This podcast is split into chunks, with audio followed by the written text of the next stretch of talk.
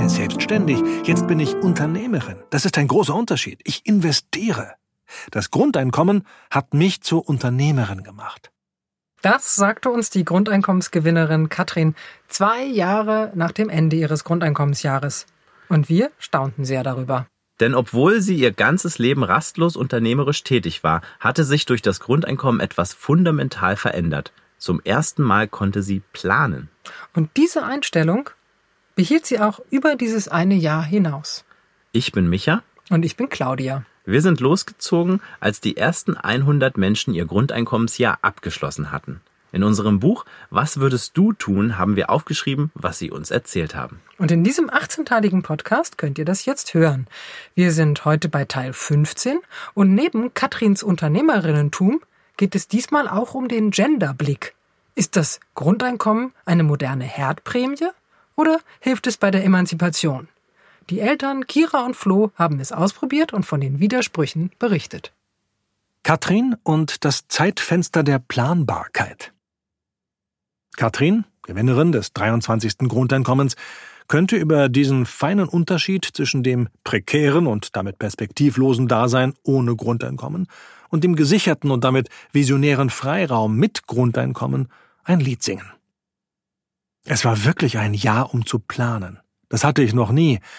So eröffnet die 54-Jährige unser Gespräch, das wir im Hotelfoyer gegenüber vom Kölner Hauptbahnhof führen. Ich bin alleinerziehend und selbstständig. Aber ich bin nicht selbstständig, weil ich es mir ausgesucht habe. Das hat sich entwickelt. Ich habe als Grafikerin angefangen. Mein Sohn war zwei, als mein Ex-Mann ging. Design ist sowieso ein männerdominierter Bereich. Mit kleinem Kind in einer Grafikagentur hatte ich keine Chance. Das sind unberechenbare Arbeitszeiten, aber der Agenturchef, bei dem ich damals ein Praktikum machte, sagte unverhohlen, Frauen stellen wir nicht ein, die werden schwanger und krank. Seither ist alles kurzfristig geplant. Fortan verdient die Grafikdesignerin ihr Geld freiberuflich, arbeitet als Coach, als Marketingberaterin und auch journalistisch bei einem Online-Magazin. Sie kann sich für viele Themen begeistern, lernt gern und entwickelt sich permanent weiter.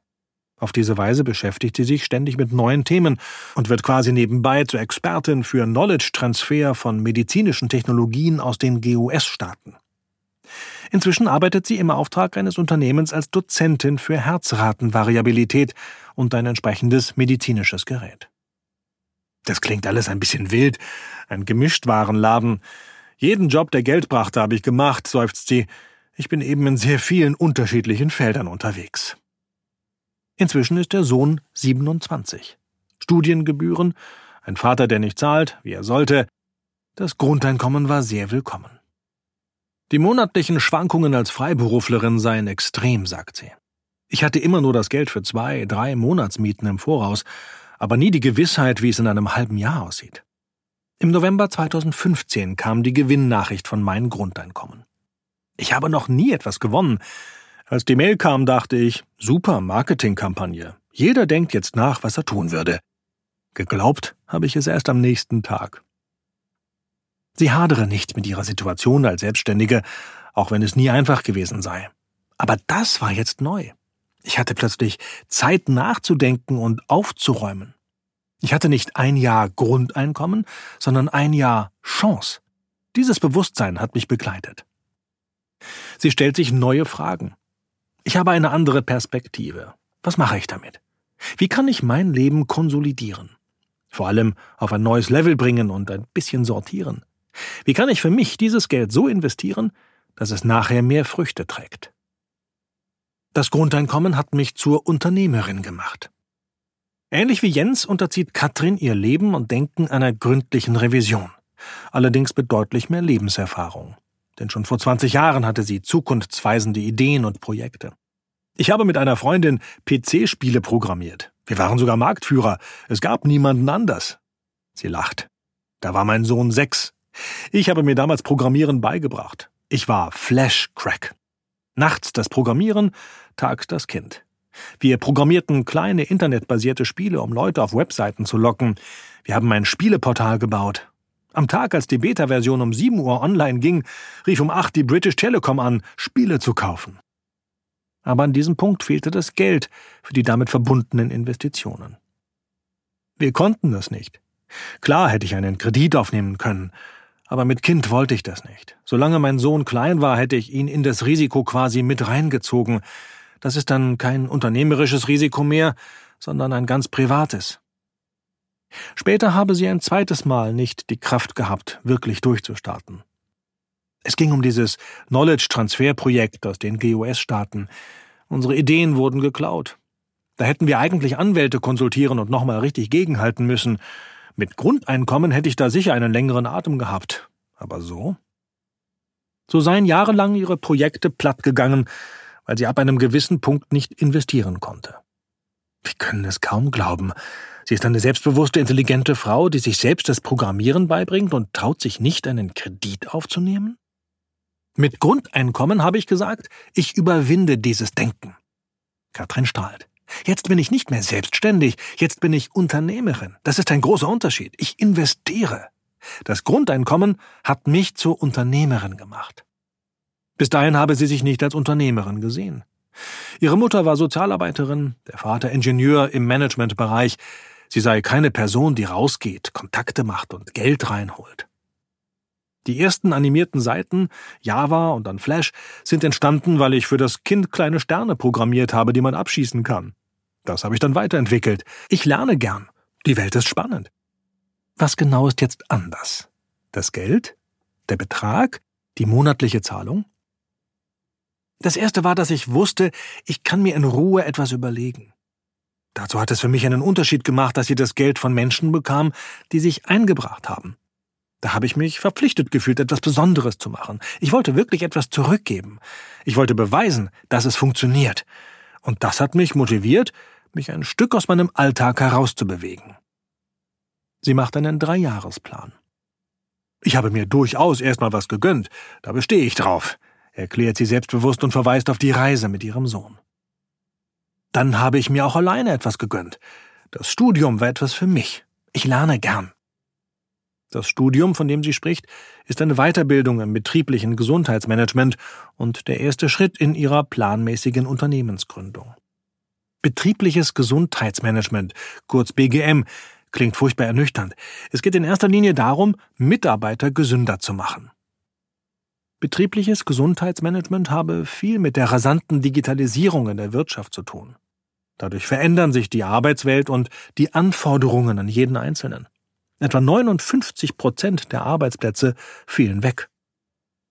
Es geht um Selbstreflexion. Wo stehst du? Wo könntest du stehen? Und um Selbstwirksamkeit. Ich kann in meinem Leben etwas verändern. Die allermeisten Menschen haben diese Erfahrung noch nicht gemacht. Das leistet auch das Grundeinkommen. Ich kann etwas verändern. Ich habe eine Wahl. Es ist nicht schlimm, wenn jemand nach 30 Jahren den Arbeitsplatz verliert, wenn er vorher kapiert hat, ich kann etwas machen, ich bin immer noch da. Ich habe Dinge, die mir etwas bedeuten. Ich habe eine Mission im Leben. Katrin findet es nicht tragisch, dass Jobs verloren gehen, wenn alle Menschen ihr Können, ihr Wissen, ihre Arbeitskraft weiterhin einbringen können. Und zwar nicht nur für Geld, sondern für eine gemeinsame Vision von dem, was Deutschland, was Leben sein könnte wenn man auf anderer Ebene Werte schafft. Das ist Neuland. Da wird einiges auf uns zukommen. Zu ihren philosophischen Überlegungen gesellen sich ökonomische. Natürlich geht es auch um Produktivität. Da ist unglaublich viel Expertise bei Menschen, die gerade entlassen werden. Jahrelang ist an allem gespart worden. An Logistik, an Material, durch Just-in-Time. Jetzt bleibt nur noch das Personal als Kostenfaktor und da wird auf Biegen und Brechen entlassen. Aber jetzt merken sie, das Wissen ist weg. Die Unternehmen sind tot ohne Menschen. Also müssen wir uns fragen, wie werden wir innovativer? Wie können wir das, was wir an Wissen im Unternehmen haben, wieder in Werte verwandeln? Wie können wir neue Wege gehen? Da gibt es in manchen Bereichen große Chancen, auch durch künstliche Intelligenz oder künstliche Sensoren. Vielleicht muss man umdenken. Was ist Produktivität? Was ist Wertschöpfung? Was ist Beitrag? Was ist Arbeit? Was ist sinnvolle Tätigkeit?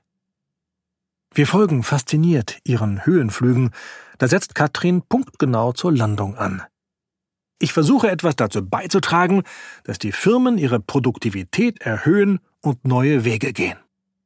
Geradezu robust nimmt sie wieder Bodenhaftung auf.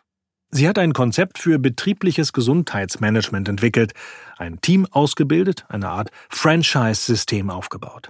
Das Angebot eines Großinvestoren hat sie abgelehnt, weil sie das Unternehmen derzeit nicht aus der Hand geben möchte. Stattdessen arbeitet sie mit einem Kollegen zusammen, der inzwischen eine eigene Firma gegründet hat.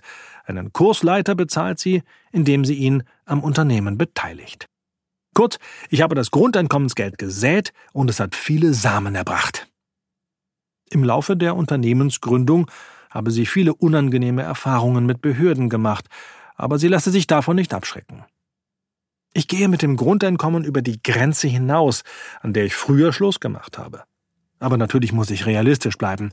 Im Augenblick trage ich das Hauptrisiko, auch für das Team. Also habe ich mir drei Jahre gegeben. Dann muss etwas reinkommen. Der gordische Genderknoten. Viel an Katrins Geschichte hängt damit zusammen, dass sie eine Frau und damit alleinerziehende Mutter ist. Als alleinerziehende Mutter passte sie nicht in die männerdominierten Arbeitszusammenhänge der Festanstellung und wurde in die unfreiwillige Selbstständigkeit gedrängt. Als Frau wiederum wurde sie in ihrem unternehmerischen Tun nicht unterstützt, weder mental noch finanziell. Dass sie in dieser Hinsicht kein Einzelfall ist, dazu gibt es mittlerweile unzählige Studien. Frauen, die keinen anderen Ausweg mehr sehen als den Sprung in die Selbstständigkeit, tappen jedoch nach Ansicht der Wirtschaftswissenschaftlerin Elke Holst in die Selbstständigkeitsfalle. Denn dort seien die Verdienstunterschiede zwischen Frauen und Männern noch höher als bei den abhängig Beschäftigten, schreibt sie im November 2014 im Manager-Magazin. Das Einkommen der männlichen Selbstständigen mit Arbeitszeit von mehr als 35 Wochenstunden in der ersten Selbstständigkeit lag bei durchschnittlich rund 3200 Euro, das der selbstständigen Frauen bei rund 1600 Euro, also bei der Hälfte des Verdienstes der männlichen Kollegen. Katrin sagt, das Grundeinkommen habe sie von der unfreiwilligen Selbstständigen zur freiwillig selbst- und risikobewussten Unternehmerin gemacht. Stärkt das Grundeinkommen also nebenbei die Gendergerechtigkeit? Dann wäre es eine simple Alternative zu komplizierten Quoten- oder Entgelttransparenzgesetzen und staatlichen Regulierungen des Arbeitsmarktes. Das bedingungslose Grundeinkommen hat ja auch schon bei Christoph nicht nur für seine eigene Karriere etwas verändert, nämlich den Wechsel vom Callcenter-Mitarbeiter zum Pädagogen. Nein, es hatte auch Auswirkungen auf sein gesamtes Familiensystem.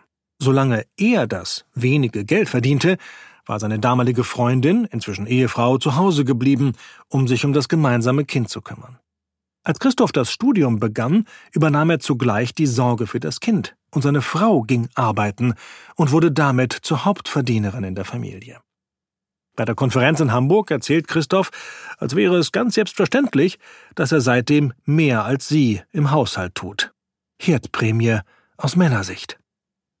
Eine Kleinigkeit. Vielleicht auch eigentlich eine Selbstverständlichkeit, aber wir alle wissen, dass es eben das nicht ist. Der Idee des bedingungslosen Grundeinkommens wird gerade von feministischer Seite oft als Kritik entgegengehalten, es handele sich dabei um eine Herdprämie.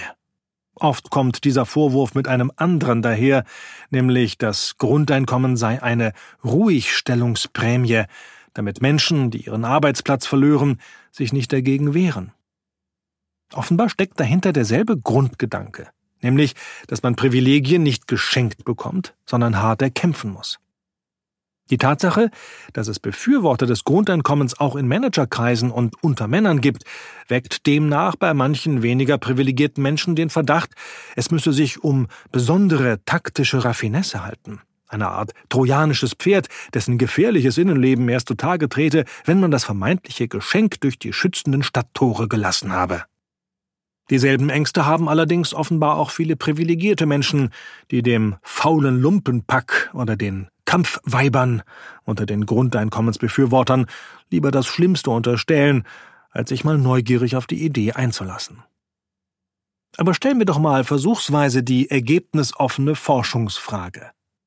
Reorganisieren Menschen mit Grundeinkommen ihr Familienleben so, dass auch Frauen mehr Möglichkeiten zu beruflicher Teilhabe bekommen?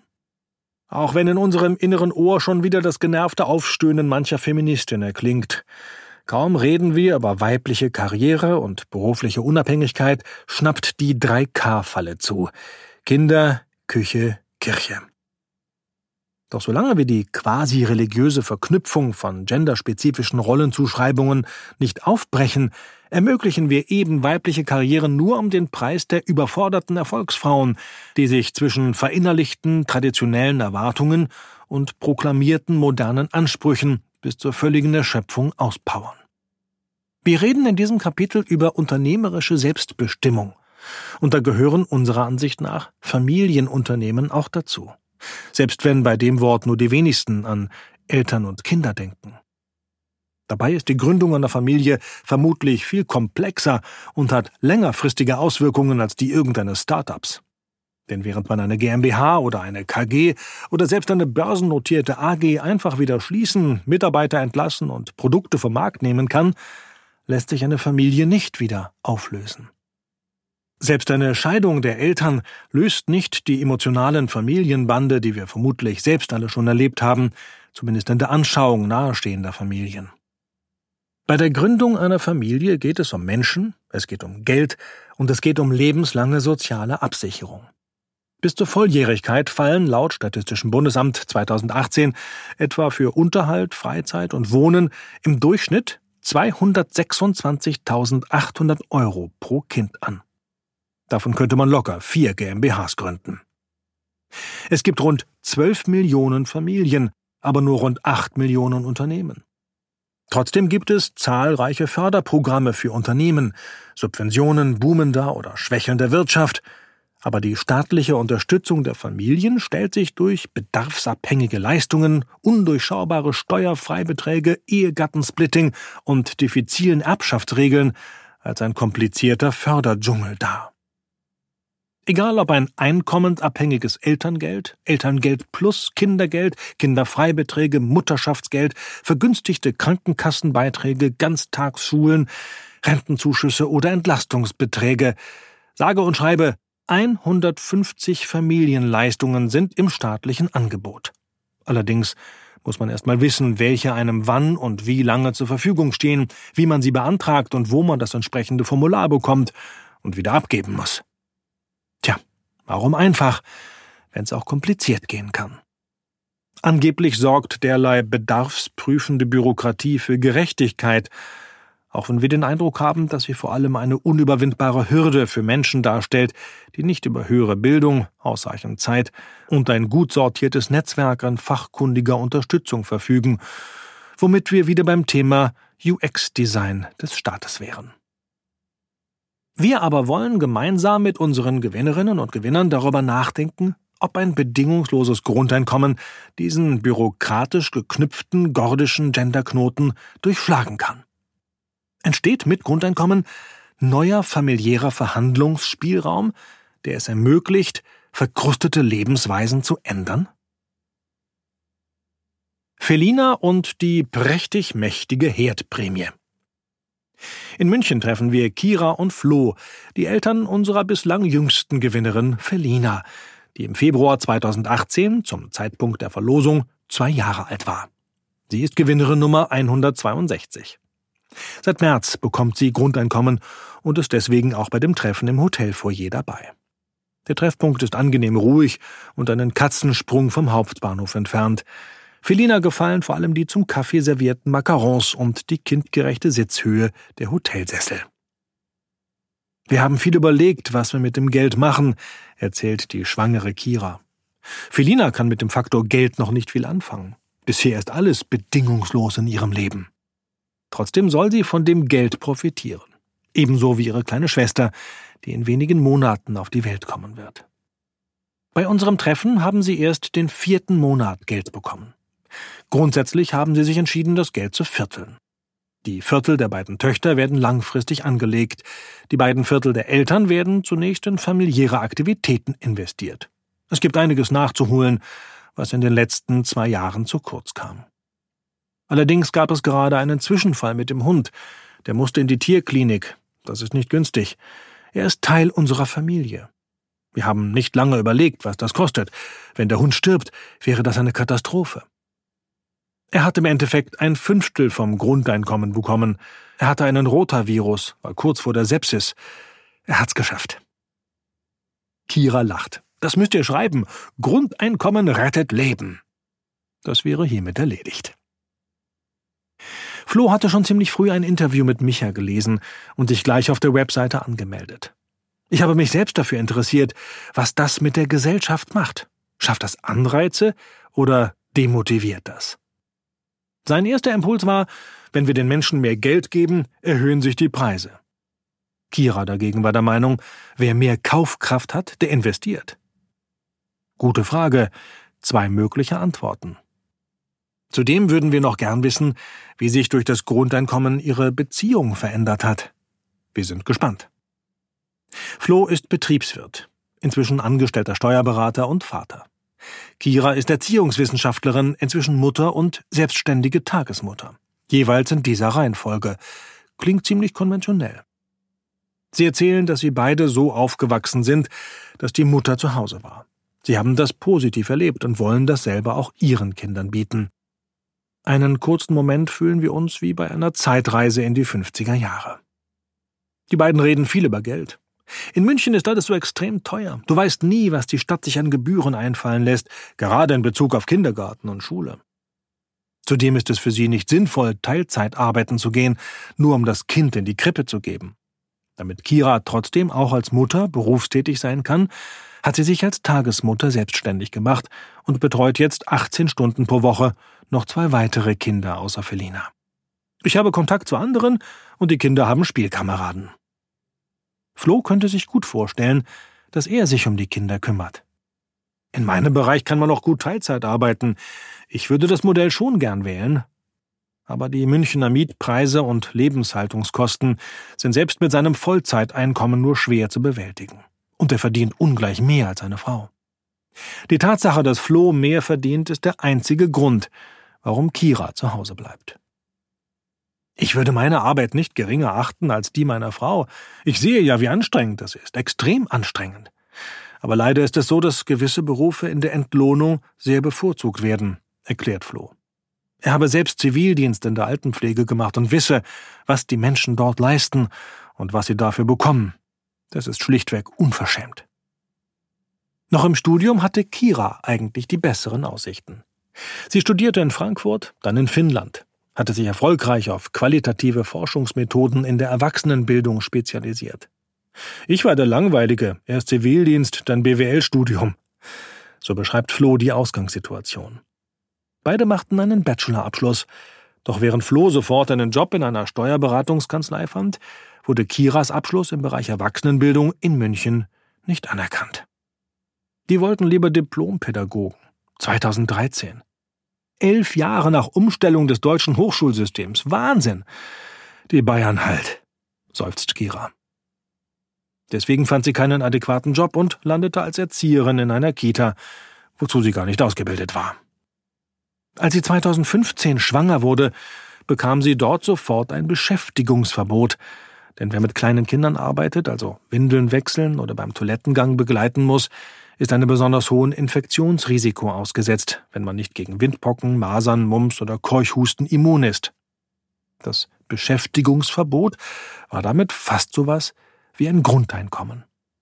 Aber eben nur fast. Denn andererseits hatte sie ein schlechtes Gewissen. Sie bekam weiterhin ihr Gehalt, die anderen mussten für sie mitarbeiten.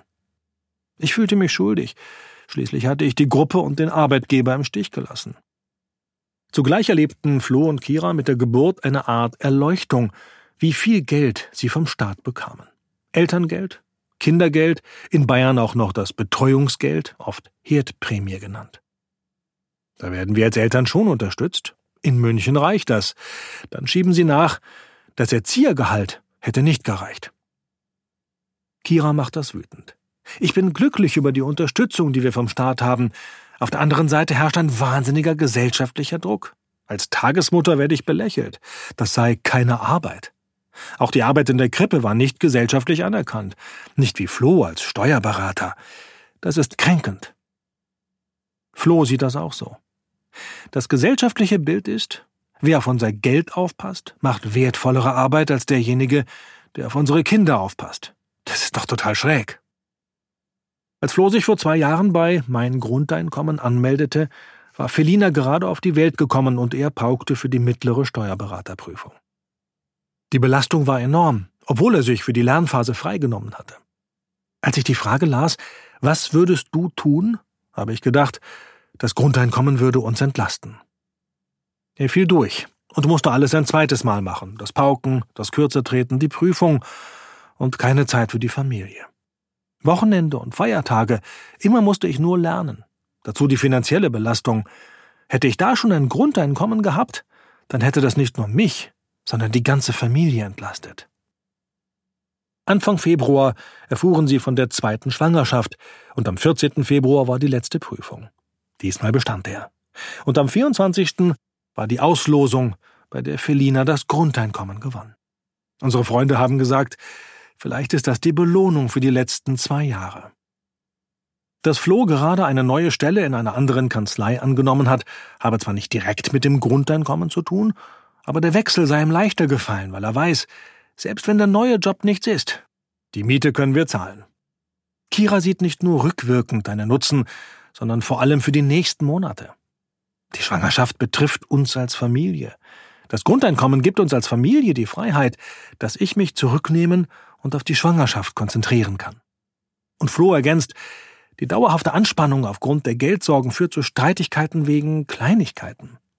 Die Prüfung war für uns beide sehr belastend. Da habe ich geweint vor Erleichterung, als der Stress vorbei war. Grundeinkommen bringt Entspannung. Wir sind ruhiger und gelassener im Umgang miteinander. Und noch eine Erkenntnis formulieren die beiden jetzt schon.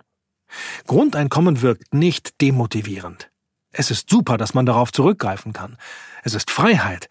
Es ist zweckführend dazu, dass wir verwirklichen können, was wir wirklich machen möchten.